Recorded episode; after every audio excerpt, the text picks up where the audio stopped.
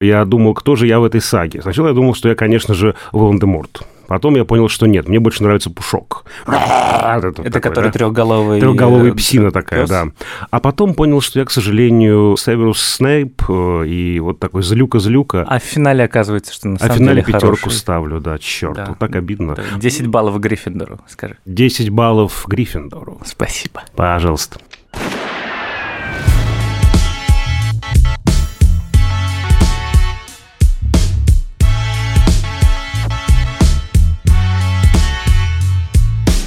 Всем привет! Это подкаст Кинопоиска крупным планом. Меня зовут Доля Джинайдаров, я редактор видео и подкастов Кинопоиска. А я Всеволод Коршунов, киновед и куратор курса «Практическая кинокритика» в Московской школе кино. Каждую неделю мы обсуждаем новинки проката, кинотеатрального и цифрового, иногда разбираем классические фильмы и время от времени советуем, что посмотреть.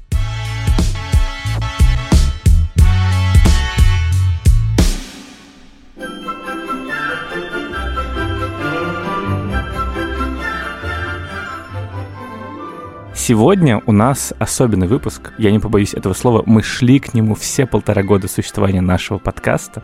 Мы поговорим о Гарри Поттере культовейший, легендарнейший, да что там греха таить, лучшей серии фильмов на свете, сюжет который пересказывать никому не нужно, потому что кто же хотя бы в общих чертах не знает эту историю. Сейчас все, все вот осуждающие, осуждающие да, смотрят, да. да.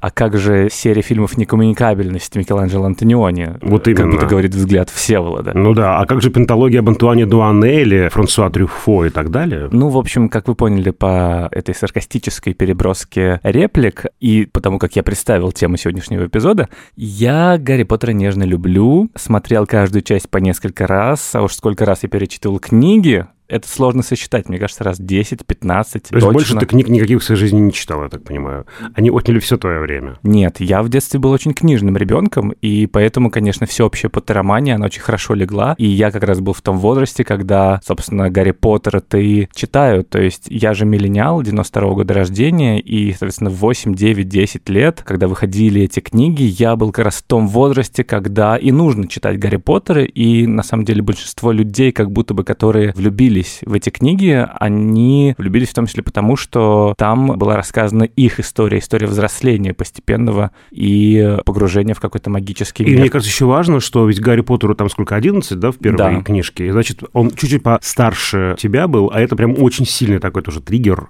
Вот я помню, когда смотрел, извините, у меня свой Гарри Поттер, это сериал «Гости из будущего» советский, и все эти ребята, Алиса Селезнева, Коля Герасимов, у них уже была алгебра в школе, у меня еще была математика, у них уже была алгебра, и они такие были все прямо уже взрослые. И на самом деле они для меня всегда старше. Вот эти 13-летние шкеты, они старше меня до сих пор, хотя мне 43. Ну, слушай, для меня тоже. И Гарри, и Рон, и Гермиона, и все остальные герои, но в первую очередь, конечно, главные персонажи, они ролевые модели. То есть я в какой-то момент подумал, после прочтения последней части, мне было вот 15 лет, им, соответственно, 17, я чуть-чуть не догнал, и я понял, насколько они лучше, честнее, героичнее меня, насколько у них развиты идеалы, насколько их ценности гораздо более чистые, гуманистические, чем были у меня, и насколько они больше думают о, ну, не всеобщем благе, но о любви, о чести, о достоинстве. Красное далеко, да, да, да, не вот будь ко мне жестоко. Да, мне это очень понятное ощущение, кстати, да, что вот действительно они такая идеальная версия. Да. Конечно, они не без недостатков, да, и там и ругаются, они живые. и всякое такое. Они живые, да, у них есть плюсы и минусы, и тем не менее, да, вот они, да, ролевая модель, которой ты идешь, некий такой маячок там где-то впереди, который остается с тобой навсегда. И в этом смысле я вижу прямо сакральную такую ценность э, этой серии книг и фильмов для вот людей, которые действительно выросли вместе и с артистами, и с персонажами. Я на самом деле понял, что я давно не перечитывал книг про Гарри Поттера, лет шесть точно, хотя в свое время у меня было несколько э, летних каникул, когда я никуда не уезжал, и я, собственно, занимался тем, что я просыпался, не знаю, завтракал, открывал какую-то книгу, читал ее весь день, потом потом до 3-4 ночи,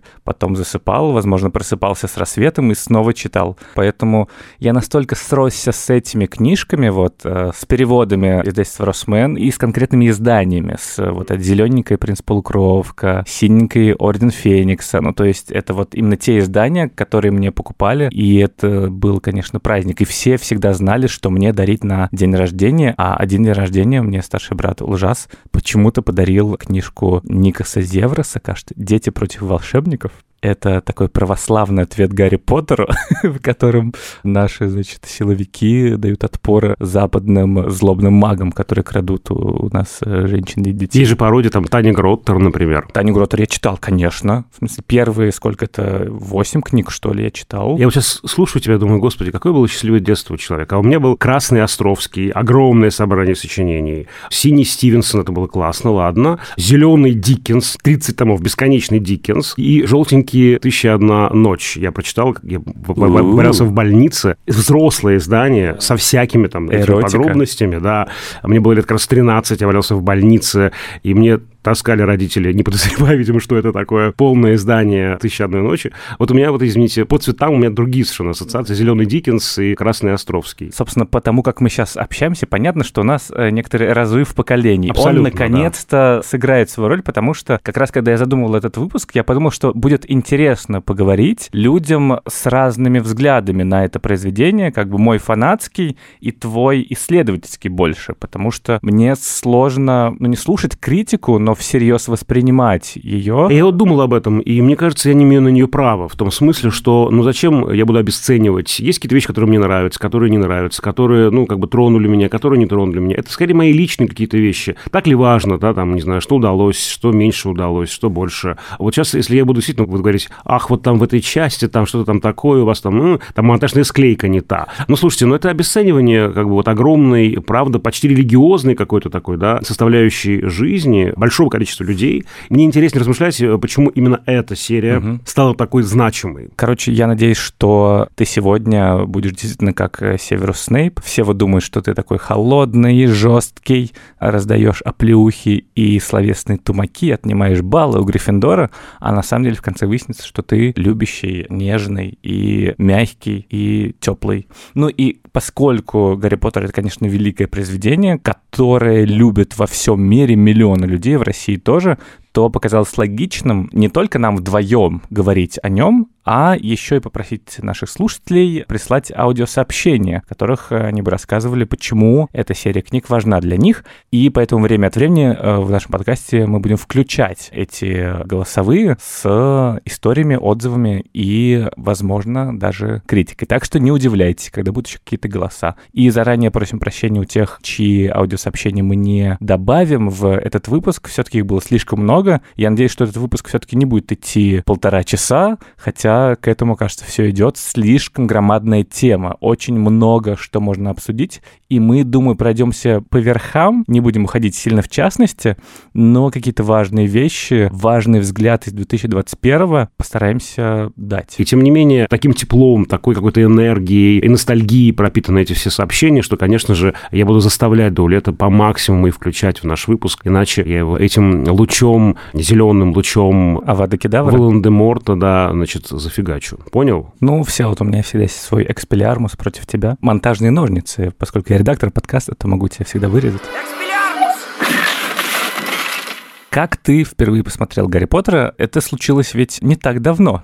Первую часть я вчера посмотрел. Впервые? Впервые в жизни, Вообще. да, да. То есть я как-то подал на середину, на Орден Феникса, на Принца Полукровку. И вот вчера я по совету Даулета впервые вот, да, так прям погрузился в это. После этого Даулета я посмотрел три части подряд. Первую часть, собственно говоря, снятую Крисом Коламбусом, затем любимого моего Альфонса Куарона. Лучшая часть. Да, лучшая. да, третья часть. И, собственно говоря, самый финал «Дары смерти», часть вторая, чтобы понять вообще, ну, как бы, чем кончается эта история. И очень понятно, да, как эволюционирует подбородок Дэниела Редклиффа, как он ощетинивается. Наполняется буквально. мужественностью. Наполняется мужественностью, да. Ну, короче, да, я, конечно, кое-что еще почитал, чтобы понимать общую логику, да. Я, к сожалению, не читал книг, поэтому, да, вчера я, конечно, не был прям в таком э, восторге. То есть мне было любопытно. Не то, что я прям вот, не знаю, плакал на каких-то местах, не знаю, когда якобы умирал Гарри Поттер. Я знал, что он воскреснет. Так что нет, я как бы уже знал, чем кончается. У меня не было такого эмоционального, честно скажу, подключения. А я именно с холодным носом,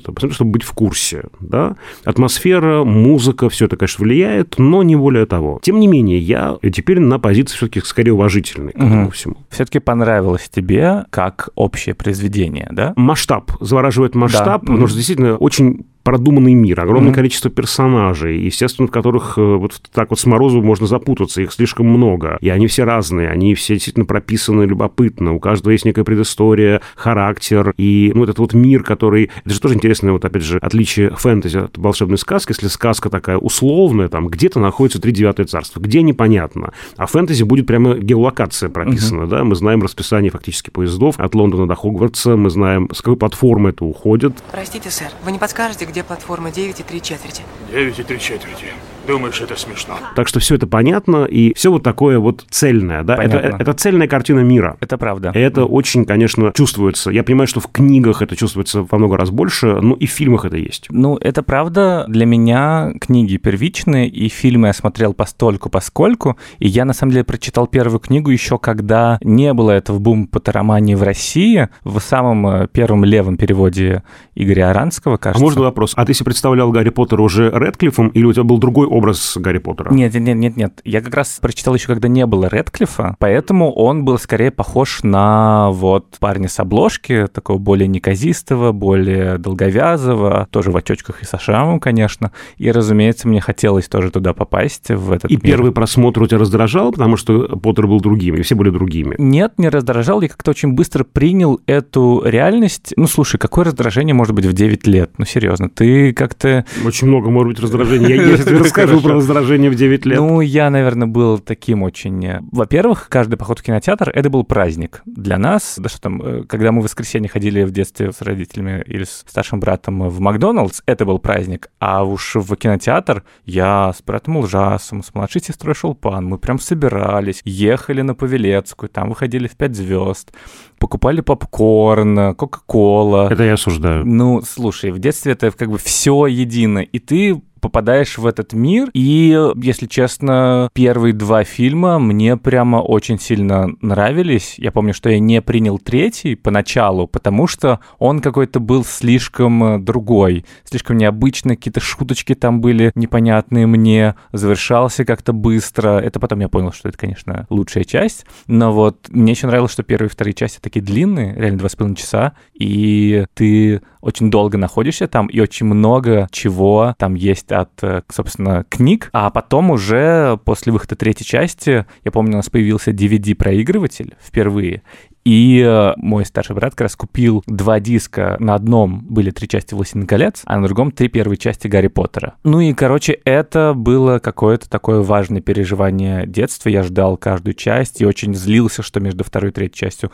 два года прошло. И, мне кажется, я критически не воспринимал долгое время, где-то до шестой части, уже где-то в пятой и в шестой. Мне перестало как-то нравиться. Еще и рецензии в журнале афишек были какие-то не очень хорошие. Я потом, да, наверное, дурак дурацкие фильмы, но вот на последнем финале, конечно, я и плакал, это было такое важное событие, июль 2011 что вот это завершилось, и прям такое переживание было. Но у нас, собственно, есть несколько аудиосообщений про первые опыты просмотра Гарри Поттера, которые в некотором смысле довольно драматические всегда. Не всегда были удачными, Не всегда удачные, так. да.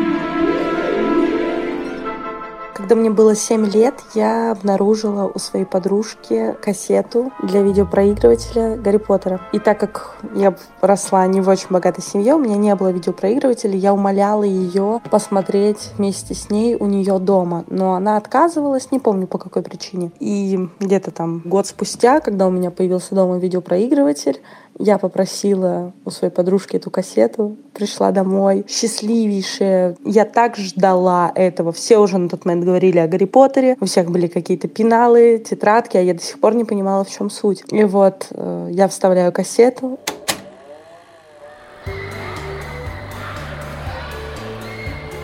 там записан видео с нашего утренника, с выпускного из детского садика. И я помню, я так плакала, а через какой-то период времени его показали по телевизору, и я была самым счастливым ребенком на свете. И вот с тех пор я по возможности покупала себе либо пиратские диски с Гарри Поттером, либо ходила на премьеры. Мое первое знакомство с миром Поттериана началось с экранизации. Произошло это случайно и забавно одновременно. Это были суровый 2003 год. Я в третьем классе, мы с друзьями обменивались видеокассетами. И на тот момент я очень хотел посмотреть фильм «Матрица», но родители мне не покупали его. И однажды узнал, что у моего одноклассника он уже есть. Я ему Джуманджи, он мне «Матрицу». Мы считали, это был честный обмен, сделка удалась. Прихожу домой, весь в предвкушении, включаю, а там вовсе не «Матрица». Представляете? А как раз-таки Гарри Поттер, первая часть, философский камень. Сперва я немного расстроился, но потом я понял, что это был одним из лучших фильмов моего детства. И вообще моей жизни сейчас. Вся история в России с Гарри Поттером начиналась примерно в то время, когда я была в пятом классе. Ну, чуть пораньше, в пятом классе она докатилась до меня. И меня жутко бесило. Я просто ненавидела всю эту суету вокруг Гарри Поттера. Я не понимала, что все с ним носятся. В какой-то момент я почему-то попросила, или как-то у меня оказалась кассета с э, фильмом по Гарри Поттеру. Я села смотреть, вначале было неинтересно, я чуть-чуть перемотала. Они были в запретном лесу, и все все убедилась, что это все не для меня. И просто ходила и бесилась, от чего все его любят.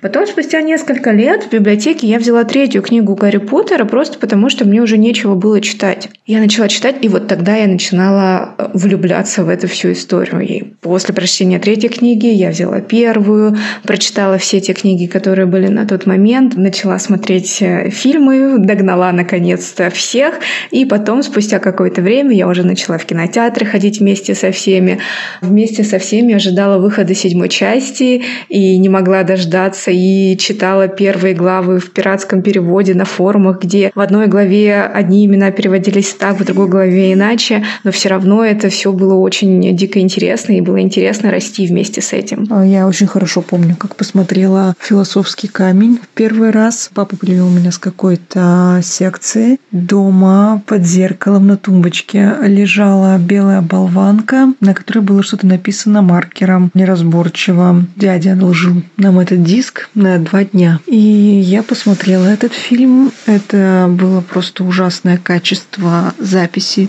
Первая сцена была невероятно темной, там не было видно, что происходит, а перевод был кошмарным пиратским переводом, из-за которого оказалось, что Гарри это сын Дамблдора и МакГонагал, mm-hmm. которые подкидывают Гарри кому-то почему-то и говорят, что мы никогда не сможем назвать этого мальчика сыном. Там какая-то трагедия разыгрывается, и совершенно ничего не ясно. Но, несмотря на все это, фильм покорил меня с первого же просмотра. Я смотрела его столько раз, сколько физически было возможно сделать за два дня. И даже пригласила подруг, чтобы они посмотрели со мной на следующий день, прежде чем диск надо было отдавать. И фильм такой волшебный, и местами мрачный, и увлекательный, и все так красиво. Я просто до того, как этот фильм посмотрела, не знала, что мне нужен такой фильм, вот такая история, что как будто бы было место у меня в сердце для именно такого. И этот фильм сразу же это место занял, и там закрепился, и там и остается.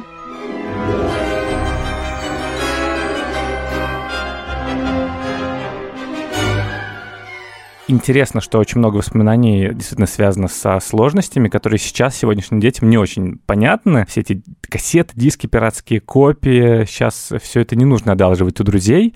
И кажется, что «Гарри Поттер» — это действительно одно из произведений, которые вот застали переход от аналогового мира, от бумажных книг, например, от кассет, к цифровому. И ты знаешь, что главная интерпретация, одна из, почему этот мир, э, вселенная Гарри Поттера выстрелила именно в нулевые, в том, что мир Гарри Поттера, мир вот этот, который внезапно раздваивается, что есть какая-то параллельная реальность, которая какие-то правила существуют, есть информационные войны, где какие-то новые личности у тебя возникают, и где нужно как-то ориентироваться, это на самом деле аналог и такая метафора, в том числе мира интернета. Ну, то есть, что это тоже некоторый новый мир, в который детям нужно погружаться, и в котором как раз модели поведения Гарри Поттера, они очень хорошо срабатывают. И, соответственно, если есть какая-то культурологическая, социокультурная теория, объясняющая успех Гарри Поттера, ну, кроме маркетологической, то это вот это вот. Это как э, матрица, соответственно, почему выстрелила, потому что тоже вторая реальность.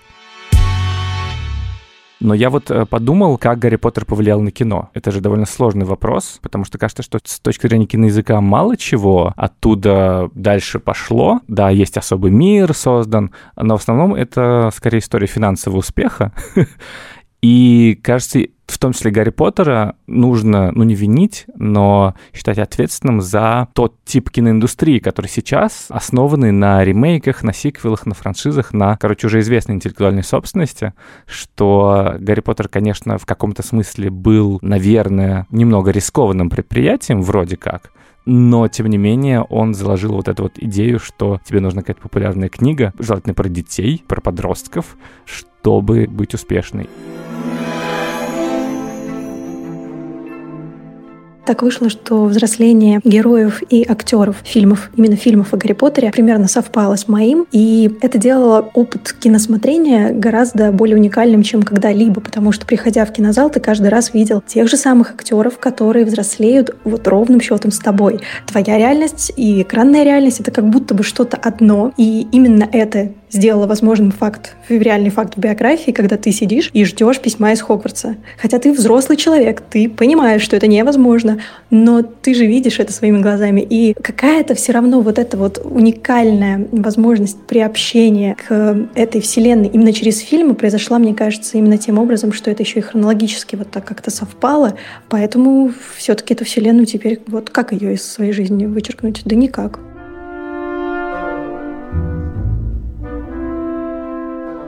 Да, на уровне киноязыка действительно я бы сказал, что здесь все довольно сдержанно. Здесь скорее проработка мира, да, занимала, видимо, умы создателей, нежели какие-то сложные монтажные фигуры, нарративные какие-то модели. Да, я согласен, здесь интереснее говорить именно как бы поверх всего этого, угу. да, про что это, почему это важно, куда это все разворачивается, но не препарировать сам кадр, э, сам язык. Единственное, что мне показалось, что очень радикально используются ракурсы. Особенно в первых двух частях очень здорово используются эти верхние, нижние острые ракурсы, когда Хагрид кажется еще больше, еще великанистее, потому что нам бы показывают острым нижним ракурсом, как будто мы смотрим глазами маленького угу. Гарри.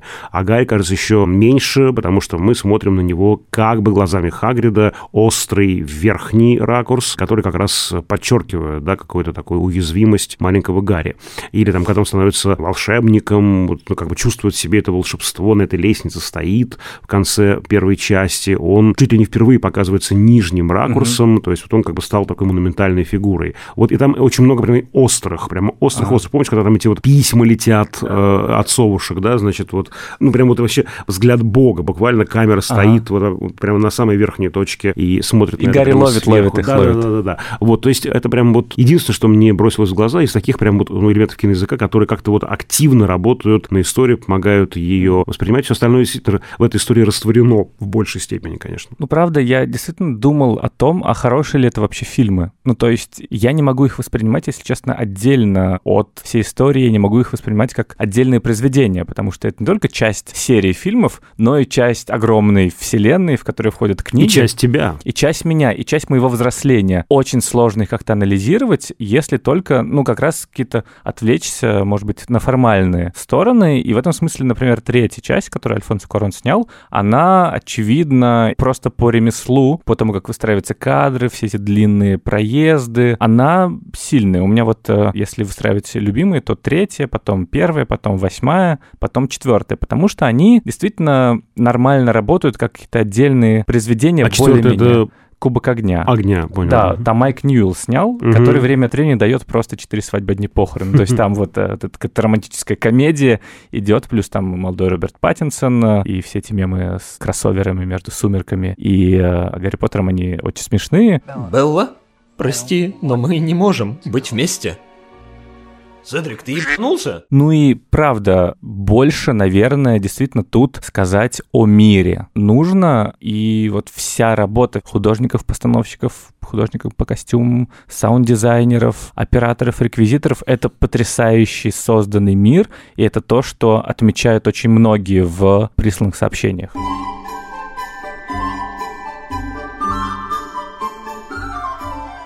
Фильмы и книги о Гарри Поттере меня привлекают, конечно же, своей атмосферой, которая, наверное, в большей степени создана именно благодаря фильмам, первым трем, и музыкой Джона Уильямса, потрясающим составом актеров, которые потрясающе смогли перевоплотиться в настоящих волшебников и магов.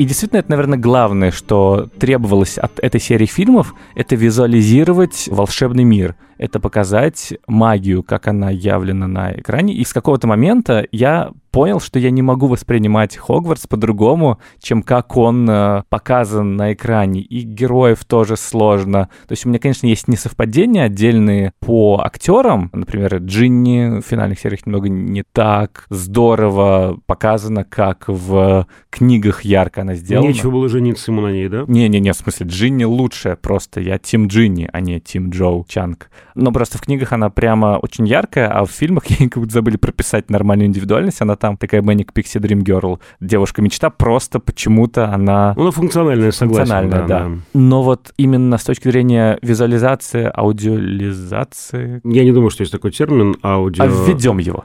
Введем Аудиоизация. Его. Да. да. Мне кажется, что вот именно как показать дементора, как показать работу омута памяти, когда ты воспоминания. Или вот когда выстреливает волшебная палочка, какой звук должен быть? Это же в книгах нет, и это важно. И это все решения, которые нужно принять, придумать. Чего ты улыбаешься? Нет, просто я представляю, какие бы я сделал звуки для волшебной палочки. Дыщ, Бам-бам-бам-бам-бам-бам. Ну, кстати, между прочим, ты же понимаешь, что все звуки волшебной палочки, они основаны на реальных звуках. Ну, то есть, которые есть, да, там, типа, в первых частях были какие-то эксперименты, там, э, в основном, типа, и либо же, например, это выстрелы, либо фейерверки, либо вода, либо там вот есть момент э, с дуэлью между Драко Малфоем и Гарри Поттером, когда он на змеином языке начинает говорить, и там вот змея исчезает, она со звуком горения ну, то есть это классная, мне кажется, задача была, как найти вот этот вот звук, магии. И мне кажется, самый классный опыт именно перевода волшебного мира Гарри Поттера на язык кино, на экран, он в третьей части, потому что очень яркие образы. Ну, то есть вот э, замораживание дементоров, когда они появляются, и сразу так темнее становится, и не снимаются с нижней точки, и вот этот вот лед, который идет по вагону поезда, ты сразу понимаешь, что они высасывают тепло, что какие-то мрачные персонажи, и, например, образ и визуальный, и звуковой Патронуса — это же вроде как очень просто, но вместе с тем вот этот свет, одновременно щит и звук ангельского хорового пения, который мгновенно тебе, значит, э, говорит, что все будет хорошо, все в порядке. Это, мне кажется, потрясающе.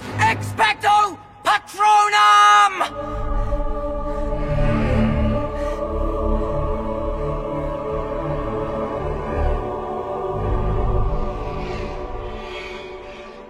А вот ты говоришь, что обыденные звуки были положены в основу звучания волшебной палочки. Я думаю, это вообще особенность, видимо, вселенной Роулинг и э, фильмов на ее основе придуманных. Там же вот интересно, что это, ну, опять же, это особенность фэнтези, да, все-таки не вполне сказка. Это сказка, сплетенная с какими-то конвенциями романа, большой литературы и какими-то элементами реальности, потому что вот здесь все очень четко, есть прямо чуть ли не расписание уроков, мы понимаем, как все это проходит. То есть, с одной стороны, есть эти лестницы, которые меняют свои очертания, с другой стороны, есть общежитие, есть там строгие запреты, это очень понятно, то есть это вот не такой разомкнутый сказочный мир, где может быть все, что угодно вообще. В нем есть некие правила, и ты их очень хорошо понимаешь. Вот это соединение, понимание того, как это устроено, и некого удивления, как именно оно устроено, как оно может немножко трансформироваться, да, это мне очень нравится. Вот это вот для меня метафора очень понятной архитектуры Хогвартса, угу. и с другой стороны, вот этот пропуск, не магнитный пропуск, а нужно с женщиной поющей да, там да, да. поговорить говорить, или там лестницы, меняющие свои, значит, направления, да. Вот это очень классно, это прям здорово. Да, и, собственно же, многие обвиняют Джон Роллинг, ну и фильмы в том, что это набор общих мест, что очень многое взято из других традиций, как бы известных нам, и добавлено просто что-то новое, как-то это перемешано, те же заклинания, это же, по сути, латинские слова. Да, да. Там экспелиармус, вот это вот все. Вспомнил курс латыни на первом, да, курсе университета. Но вместе с тем из этого такого вот жанрового котла невиданного и отсылочного, нечто новое все равно высекается, и это, мне кажется, здорово. И здорово, что вот эта вот структура, она не только, ну и фильмы тоже, на самом деле, они не только работают на уровне именно правил, но и, например, жанровой структуры, потому что каждая часть — это одновременно еще и детектив, и это то, что тебя привязывает. Там в каждой серии есть загадка, которую тебе нужно разгадать, и в финале внезапно оказывается, что хоба. Да, мне еще кажется важными, кстати, эти вот сюжетные ходы, причем они довольно традиционные. В каждой части каждый профессор защитной магии окажется не совсем тем, за кого его принимали. Это как бы уже думаешь, господи, а кем окажется сейчас, значит, новый профессор защитной магии? И тут как-то вот есть перевертыши все время, да? Значит, то он Вервольф, то, значит, настоящий злодей, то злодей, который не злодей. И, в общем, ну, ты прямо ждешь, а что же будет сейчас именно в этой линии, да?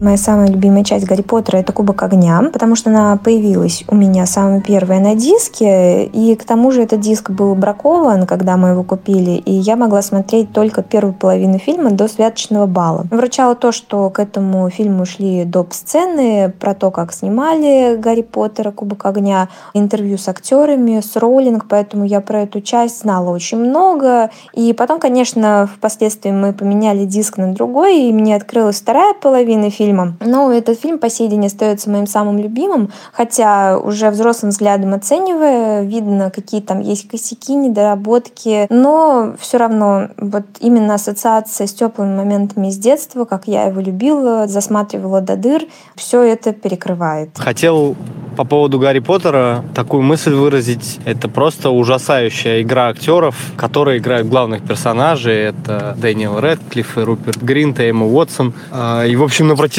первых пяти картин это просто невозможно смотреть, на мой взгляд. Я оговорюсь, я очень люблю книги, я их много раз читал, я на них вырос. И фильмы в целом мне тоже нравятся, но действительно игра актеров, на мой взгляд, ну просто кошмар. Непонятно, почему это вообще никто не обсуждает и не говорит об этом. Все безоговорочно любят фильмы, но закрывают глаза на вот это «я волшебник», «я же волшебник». И, ну, в общем, особенно Дэниел Рэдклифф бесит. Когда-нибудь он найдет меня. И тогда я буду готов. И тогда я убью его.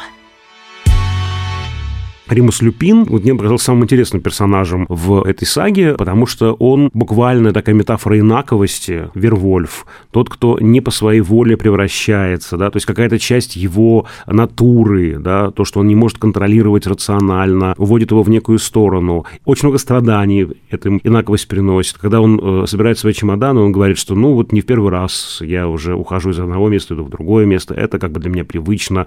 В этом много, как бы, не знаю, печали, грусти угу. и принятия части этого своего, да, и здесь столько разных ассоциаций от осознания себя иным просто в социальном аспекте до, я не знаю... Расового. До расового и сексуального, да, здесь много же разных этих вот элементов. И значит, как бы ребенок, читатель, подросток, он понимает, что мир не так однозначен, а, не так а, все просто. Злодей здесь не однозначный злодей, а добро на ножках неоднозначное добро на ножках, и оно может тоже как-то меняться. И инаковость не так страшна и не так пугающая. Образ другого здесь очень интересно, мне кажется, отработан. Другой, он не обязательно плохой. Он скорее интересен. Нужно разобраться, почему он другой, в чем его инаковость, и как-то вообще с ней познакомиться. Не обязательно подружиться, но понять ее. Это, мне кажется, важно. И в этом смысле мне стало очень понятно злость на Роулинг, ты показала эту флюидность, ты показала вот эту сложность, и тут ты, значит, что-то такое пишешь про трансгендерность,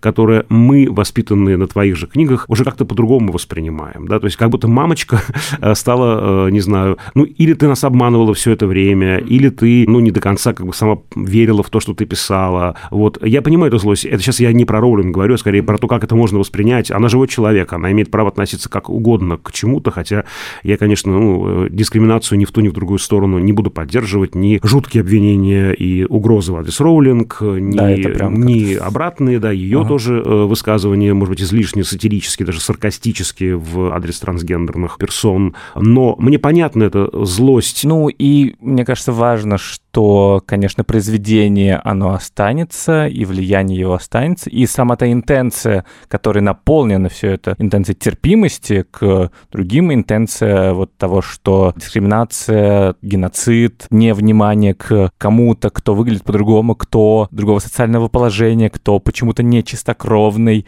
Это же одна из главных тем, в принципе, Гарри Поттера. И, э, кажется, ну, как минимум, нужно быть благодарны Джон Роллинг за вот это вот произведение и за то, какими она воспитала своих читателей. И здесь сложно с обеих сторон, при этом я, наверное, с тобой больше соглашусь. Это серия книг, которая научила меня читать, и что самое главное, наверное, любить читать. Искать взаимосвязи между частями, перечитывая их постоянно, читать под свет фонарика в три ночи, покупать за бешеные деньги англоязычные версии, вот. Но самое главное, наверное, это толерантность и человечность, которые пронизывают эту серию книг.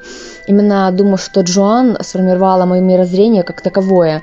После нее я не считаю, что пухленькие люди типа Невилла, они какие-то неуклюжие болваны, что такие люди, как Рон, которые не блещут, возможно, интеллектуально, но при этом могут быть офигезными друзьями, что иногда все то кажущееся зло на самом деле не оно, это отсылочка к Снейпу.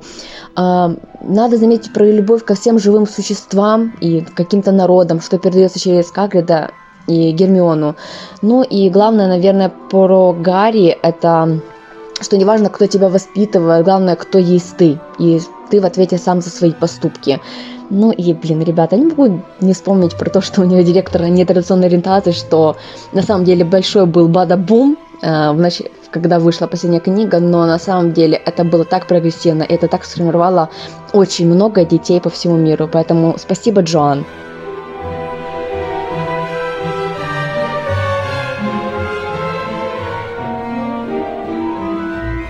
Согласен ли ты с тем, что фильмы непоследовательны. То есть это одна из главных претензий к фильмам по сравнению с книгами, что это неконсистентная вселенная, они слишком стилистически скачут э, от одного к другому. С точки зрения, скажем, взросления, это оправдано. Книги тоже становятся мрачнее, жестче, там смерть появляется.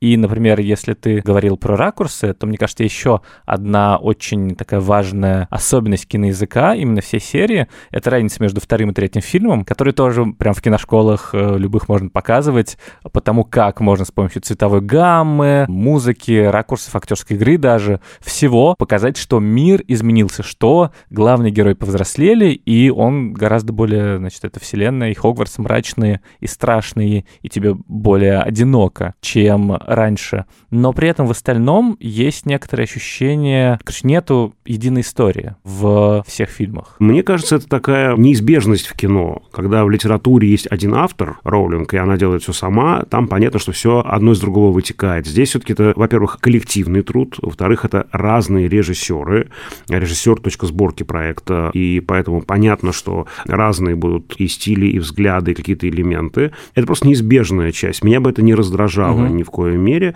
Даже, мне кажется, это интересно. А что будет сейчас? А как же э, вот э, этот посмотрит на... Вот, и даже да. было бы классно, если бы, там, не знаю, Гарри Поттер снимал Ларс фон Триер, э, Михаил Ханеке, я не знаю, кто еще. Андрей а, Звягинцев. Андрей Звягинцев, Жан-Люк Гадар. Как они бы показали это все? Мне кажется, было бы очень круто. Я бы на такого бы Гарри Поттера я бы с диким удовольствием, потому что это было скорее, да, уже такое упражнение в форме, да, что да, каждый что сделает из этого. Это, знаешь, это как похоже на какие-то кавер-версии, да, что вот можно из этой мелодии, из этих звуков еще извлечь.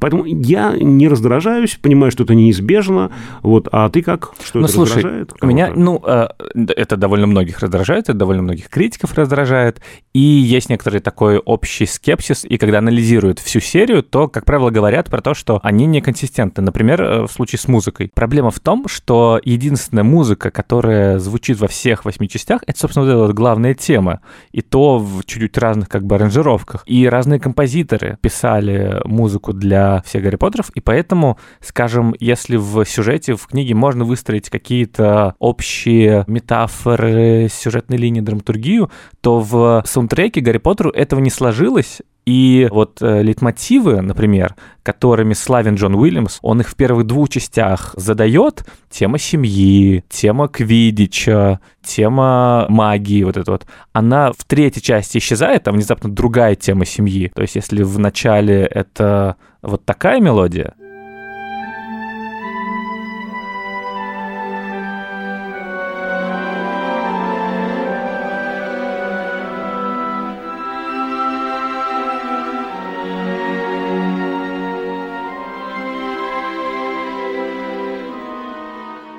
то в третьей части возникает другая, которая вот еще Хагрид играет на флейте.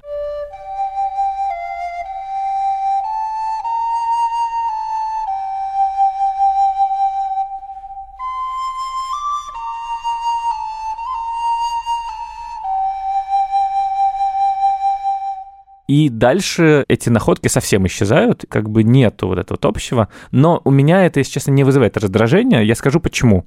Потому что я живу в России. Неожиданно.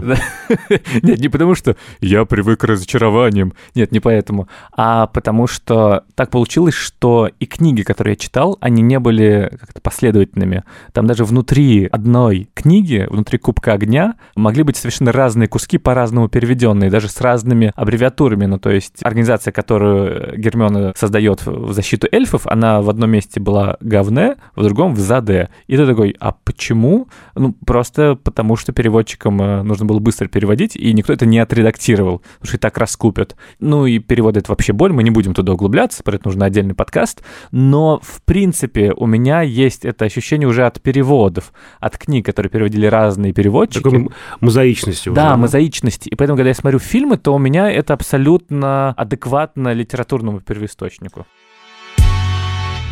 Давай поговорим немного о том, собственно, про что Гарри Поттер, про всю историю. Ты уже сказал про как бы терпимость, про попытку изучить другого, а про что для тебя еще вот это вот все произведение? Знаешь, я вот недавно прочитал, я не был в это увлечен, э, что, оказывается, много противников у Гарри Поттера среди религиозных организаций, разные, причем конфессии, в разных странах, разные религии. И мне тоже стало очень понятно, почему. Потому что Гарри Поттер и вообще Поттериана, она претендует, что ли, да, в сердцах людей людей на э, некое замещение религии. Я сейчас объясню, что я имею в виду. Здесь, конечно, я не про оккультизм, и не про языческие все эти штуки, и не про культ Гарри Поттера, как некое божество, упаси Господь. Я, я не это имею в виду, хотя там, конечно, есть мессианская тема, ага. никуда она от нее не, не деться. Воскрес, да. в конце концов, да. Да, разумеется, да. Тут, конечно, евангельские отсылки и мотивы просто, да, библейские мотивы, да еще и мотив самопожертвования ключевой в каждой фактически части. Это, конечно, все работает вот на эти ассоциации.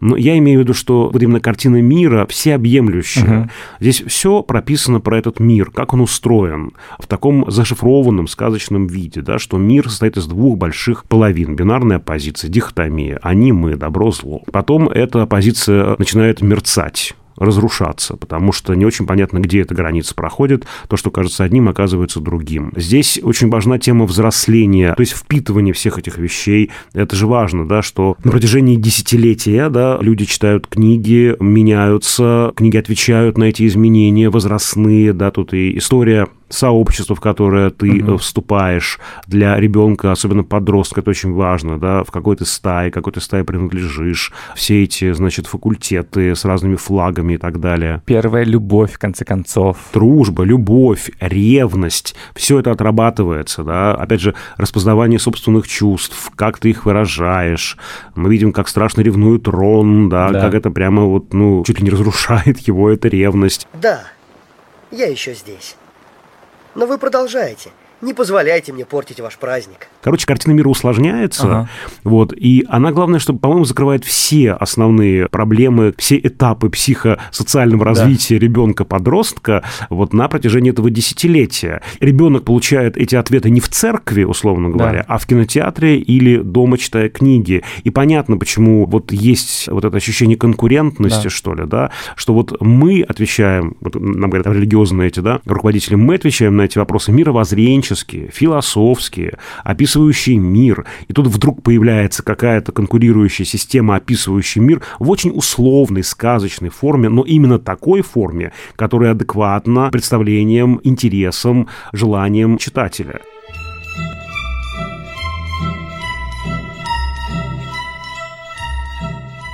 Когда-то в классе во втором мои родители подарили мне первую часть Патерианы, и они представить не могли, что эта книга может свести с ума их ребенка. Я была довольно впечатлительной, поэтому долгое время верила, что действительно существует такой мир, и что у меня есть возможность получить ответное письмо из Хогвартса. Мой папа наравне со мной читал всю Патериану, что для меня было очень-очень важно. И я обязательно продолжу эту традицию, но уже со своими детьми. Я стала ярой фанаткой Гарри Поттера лет в семь. Тогда мой папа подарил мне кассету с официальным переводом, с дополнительными материалами. Я приходила после школы, смотрела ее целиком, потом проматывала обратно и еще раз смотрела. И могла делать так раз пять-шесть. Я обожала все книги о Гарри Поттере.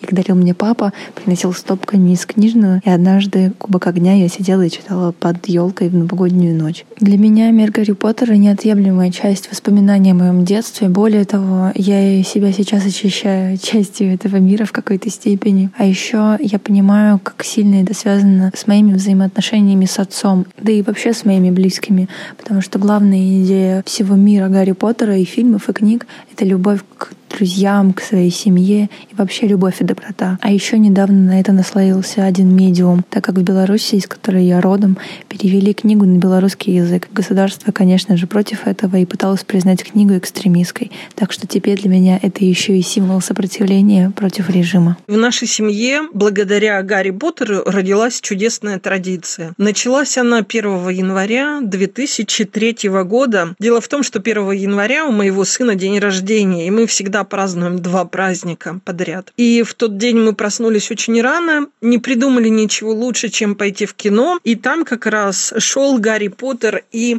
тайная комната. Мы были практически одни в зале. И нам так понравилось, что мы решили каждый год 1 января ходить в кино.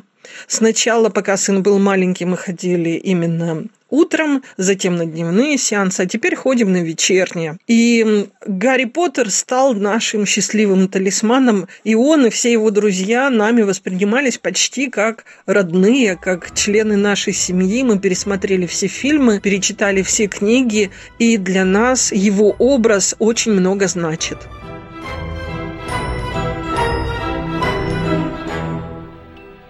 Главное для меня, чем велик Гарри Поттер, что это потрясающее произведение о смерти, в том числе, потому что тебе не только задают отношение к тому, как жить, но и к тому, как умирать. И не только к своей смерти, но и к принятию смерти близких, к утрате, вот этой вот травме, в том числе коллективной, от смерти близких, о том, что смерть вообще бывает, и в ней много горя и страдания, но она часть жизни. Это я вчера смотрю третью часть, когда это домашнее животное Хагрида сейчас будут казнить, думаю, господи, что это такое? Это мне 43 года, я тут уже весь извелся, как-то его казнят, да как же это возможно? И его казнили, а потом его не казнили, думаю, господи, как хорошо, спасибо тебе, Куарон и Роулинг, что его не казнили, потому что когда его казнили, я думал, что я сейчас сойду с ума. При том, что вот я как бы с холодным носом это смотрел, думаю, господи, ребенка такое показывать травматичненько. Ну не, ну там же повышаются ставки все время. Сначала это домашнее животное, потом э, одношкольник э, Седрик, дальше любимый твой крестный отец, дальше любимый учитель,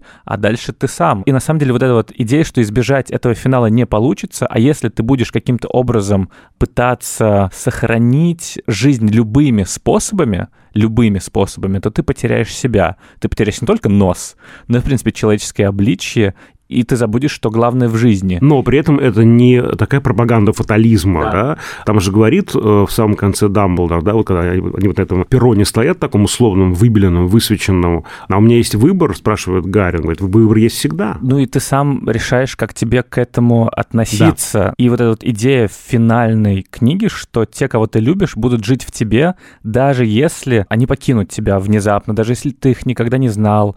Потому что если ты их будешь помнить и любить, то и их любовь будет защищать тебя очень долго. Но вот эта идея, что материнская любовь, она живет, э, и поэтому Волдеморт не может прикоснуться к Гарри Поттеру, слишком сильно он чувствует вот эту вот любовь, это тоже важно. И эти истины, они на самом деле довольно простые, но при этом на такие всеобъемлющие вопросы, мне кажется, невозможно давать прям какой-то очень внезапный, сложный ответ, но здесь как раз есть много очень нюансов и их важно услышать э, в свое время. И вот седьмая книга вышла в 2007 году, на английском в июле, а на русском в октябре. И я помню просто, как я прочитал это в октябре на русском, а в июле 2007 года моя мама погибла в автокатастрофе. И когда я читал завершение вот этой вот истории всей, 6 лет я жил с этими героями, и это был один из моментов этого года. Их было несколько, но это был один из ярких моментов, когда я чувствовал комфорт и тепло, и спокойствие, а не страх и жалость к себе. И не только потому, что я возвращался в этот выдуманный мир к знакомым героям, но и потому, что эта книга говорила мне, что в конечном итоге все будет хорошо. И это не только к последней книге ведь относится, но и ко всей серии. Первая смерть произошла в четвертой части, и в Кубке огня Седрик э, погибал, и дальше Гарри терял постепенно всех, кого он любил. И когда у тебя самого происходит эта трагедия, то ты на каком-то внутреннем уровне уже готов, уже готов к этому переживанию. Ведь я уже прожил, уже прочувствовал эту ситуацию вместе с Гарри Поттером. Я побыл в его голове. И в этом, мне кажется, вообще великая сила искусства, что мы можем пережить различные эмоции, ситуации, и когда что-то произойдет в реальной жизни, то мы уже будем готовы. Этим, конечно, и велик Гарри Поттер как роман воспитания, как роман взросления, что он задает тебе не только модели поведения, но и, в принципе, указывает тебе какую-то тропку, куда нужно идти. Я понимаю, что это не совсем про фильмы, а про книги, но я вот не могу в своем сознании разделить опыт восприятия книг и кино, и я помню, что вот ровно такое же ощущение, такое же чувство у меня было, вот это вот принятие и узнавание было во время просмотра финальной части в кинотеатре, вот сцена, в которой мы погружаемся в воспоминания Снейпа, и он держит в руках тело Лили, которую он любил всю жизнь, и она была для меня ровно про это же, про это же переживание смерти, только с трагическим исходом. Это история про человека, который настолько был погружен в переживание потери близкого человека, любимого человека, что это определило всю его дальнейшую жизнь. Патрон!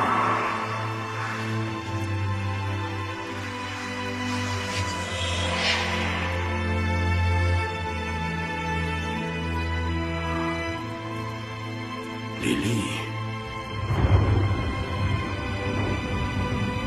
После стольких лет. Всегда.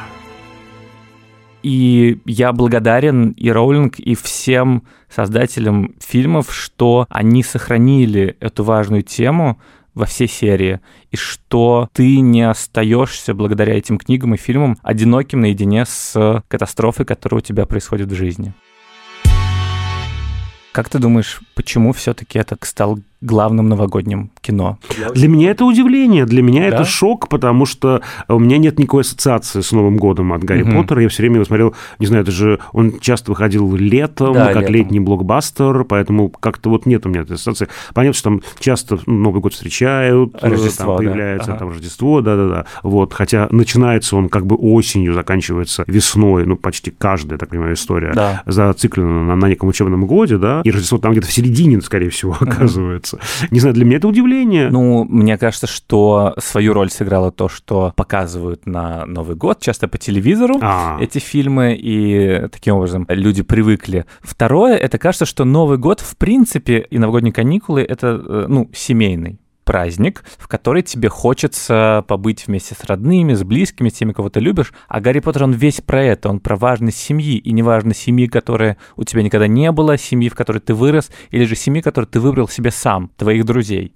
Ну и последнее, наверное, главное, Гарри Поттер все-таки для невероятного количества людей это комфортное произведение, это возвращение в детство, это ностальгия по тем временам, когда все было сильно проще, легче и понятнее. И это желание эскапизма, желание от внешних проблем, особенно в новогодние каникулы, когда тебе вроде как никуда не нужно идти, ничего решать. Тебе хочется просто побыть в спокойном, уютном месте. И в этом смысле Гарри Поттер, конечно, невероятное произведение, которое действительно тебя возвращает в вот те времена, даже несмотря на то, что там мрачно иногда вообще все происходит. Там всякие змеи превращаются в людей, съедают людей, убивают там всех, люди теряют уши и все такое. Слушай, я все понял, оказывается. Ну ладно, хорошо. В классе там во втором, в третьем мы все понимаем, что Деда Мороза не существует, что это воронье взрослых, что это мама и папа, значит, подбрасывают подарки под елку. Ладно, мы все смирились с тем, что Деда Мороза как бы не существует. Конечно, там, некоторые там явно еще верят, что он есть, но уж Гарри Поттера вы у нас не отнимете точно. Гарри Поттер точно есть, Рэдклифф существует. Да. То есть такая замена веры в Деда Мороза. Хорошо, вы у нас отняли Деда Мороза, вы циничные взрослые, но э, в Гарри Поттера мы будем верить дальше, и сказку и волшебство Поттера, очечки и волшебную палочку, хоть и сломанную бузинную, вы у нас не отнимете. Никогда. Ура!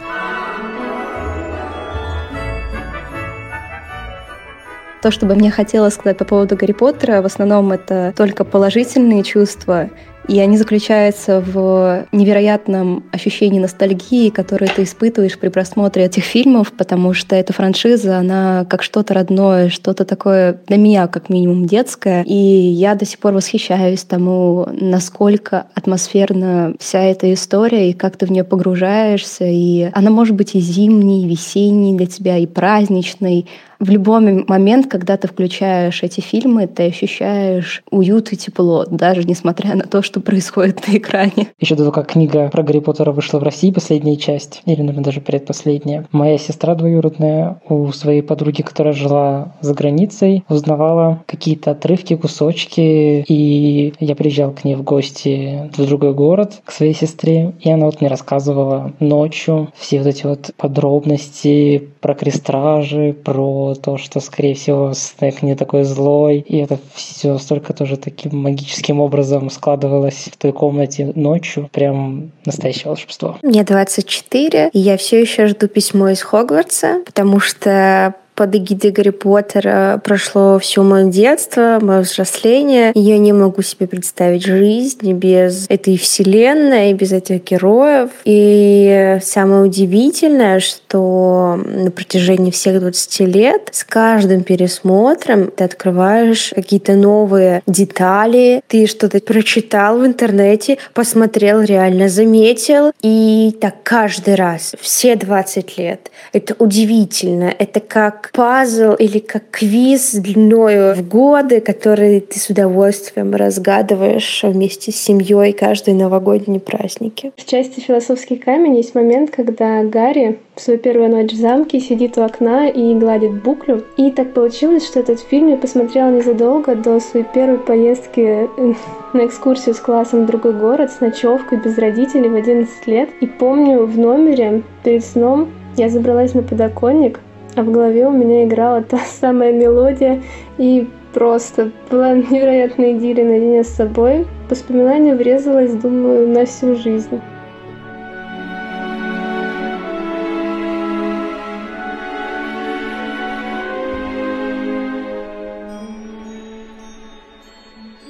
Думаю, что на этом все. Мы поговорили про Гарри Поттера. Больше у нас вершин никаких нету. Чего ждать непонятно. Как это? Мы забыли самое главное про Гарри Поттера сказать. Ну-ка, давай. Про отсылки к Сергею Михайловичу Эйзенштейну. А, ну, понятно. Эти знаменитые движущиеся портреты, А-а-а. движущиеся фотографии в газетах, в фотоальбомах тоже фотографии движутся. Это сделано было впервые в 25 году Сергеем Михайловичем Эйзенштейном в фильме «Стачка», когда деятели охранки, эти мерзкие, значит, там, жандармы, открывают некие дела бандитов, которые сотрудничают э, с ними, работают на них. Мы видим дело, там, значит, написано э, имя и прозвище, прозвище и фотографии. Фотография оживает. Понятно. Очевидно всё же, что все пропитано, сперли, все сперли пропитано, вся Патериана пропитана Эйзенштейном и его взглядом на мир. Это да. еще отдельная тема роли Эйзенштейна в эскапизме миллениалов и в их желании новогоднего чуда. Да, опять-таки, опять-таки, Лестницы. Лестница, опять же. Да, да а как бы лестница же такой Эйзенштейна. Лестница. Были. А страдающие дети, страдающие младенцы. В каждом фильме Эйзенштейна страдает младенец. Чем вам Гарри Поттер не маленький Иван Грозный из второй серии, где есть флешбеки, и Эрик Пыльев играет, э, значит, в этом дворце, замке, в Хогвартсе, по сути, такого Гарри Поттера э, несчастного, окруженного злыми боярами, да, которые мучают его. Ждите, ждите во всех рецензируемых академических журналах э, новую статью Всеволода Коршунова. Гарри Поттер как реинкарнация Ивана Грозного. Ну, думаю, что дальше этого полета кинокритической мысли мы уже не уйдем. Э, это какой-то уже финал. Надеюсь, что этот год будет для вас всех удачным, что у вас все будет хорошо, что вы съедите все салатики, они не просрочатся, что вы хорошо отдохнете, а мы тоже отдохнем, но не будем ходить на перерыв, потому что вернемся к вам прямо на первый пост э, новогодней недели с выпуском про Человека-паука. И дальше будем выходить раз в неделю, потому что много новых фильмов выходит на внезапно. Да. да, и нам снова есть что обсуждать, а вам снова будет что слушать. С вами были Даулет Джинайдаров и Северус Снейп Коршунов. А ты, кстати, кто, я не понял? Мы не вычислили, ты кто? Я, наверное, был бы Римусом Люпином. Ой, да, конечно. Да ты просто Гермиона. Такой же выскочка, э, зубрила и любящий показать свою образованность. Вот ты кто. Нет, что, я, я же всегда говорю, я простой парень, я вот этих вот Антониониев, Филиниев э, не понимаю, мне подавай... Да, но бодрьярами все равно в речи э, блещешь. Сыпану, да. Но синдром отличника у меня действительно есть, в этом мы похожи. Но я думаю, я действительно Римус Люпин, потому что как бы есть некоторая инаковость встроенная, есть некоторое сообщество людей, которые меня принимают и не отторгают из-за этой инаковости, потому что им все равно. И как будто бы он такой спокойный, вот. Э, так, так, да. Но а в полнолуние как начну? Поэтому мы, мы не записываем подкасты в полнолуние, у нас обычно перерывы в этот момент. До лет воет на луну. Ну давай, на этом все.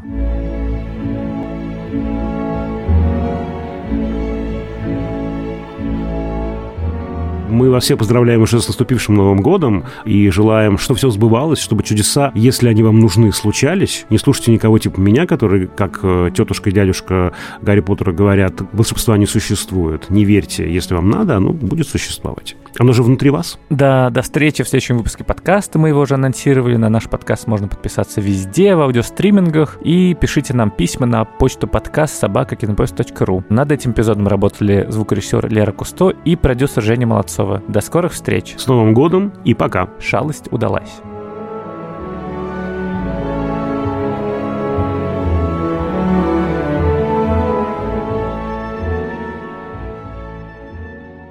Это был очень хороший день, когда вышла часть «Принц Полукровка».